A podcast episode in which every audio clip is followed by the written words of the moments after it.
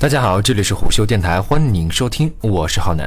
最近互联网圈关注度最高的企业家是哪家呢？肯定是乐视无疑了。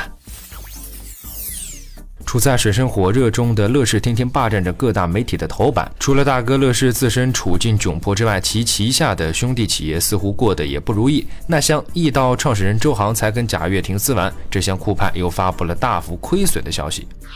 近日，酷派发布公告称，截止二零一七年三月三十一号，经营亏损约为四点六亿港元，并预计二零一七年上半年经营亏损会扩大到六亿到八亿港币之间，较去年同期营业收入下滑将超过百分之五十。对于亏损，酷派表示，主要原因是由于市场竞争激烈，而酷派规划的具有竞争力的新产品尚未上市，导致销售收入规模下滑。在最辉煌的二零一二年，酷派能够雄踞全国智能手机市场份额的前三位。不过，仅仅五年不到的时间，如今的酷派就沦落到被迫卖身，勉强留在前十的地步。在酷派转型的路上，曾跟三六零有过一段姻缘，不过这段姻缘在乐视的插足之下，并没有持续多久。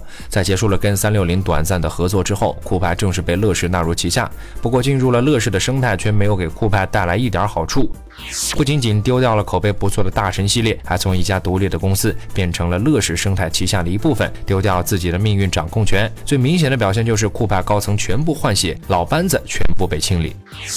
去年年末的乐视资金危机爆发，以贾跃亭的中国好同乡孙宏斌紧急支援一百六十八亿元得以暂缓。但近来乐视各种资金紧张的消息又开始频繁占据各大网站的头版，势头相比去年末有过之而无不及。面对如此情况，酷派 CEO 刘江峰表示，酷派和乐视是两个公司，不了解乐视的经营，乐视公司的资金情况对酷派没有什么影响，并希望借此撇开跟乐视的关系。但是哪有大哥落难，小弟丝毫不受影响之理？如今不仅推迟发布。财报，而且又遭遇大幅亏损，这一系列落魄的表现，或许就是最好的印证。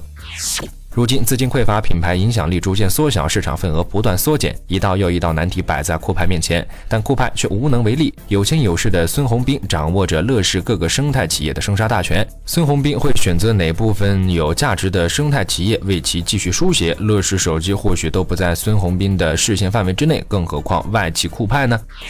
从酷派这次财报的信息来看，酷派一面是巨额亏损，同时还持续大幅下滑。这一次，大哥乐视会借一个肩膀靠靠吗？好了，以上就是我们今天节目的全部内容，欢迎订阅收听，下期见。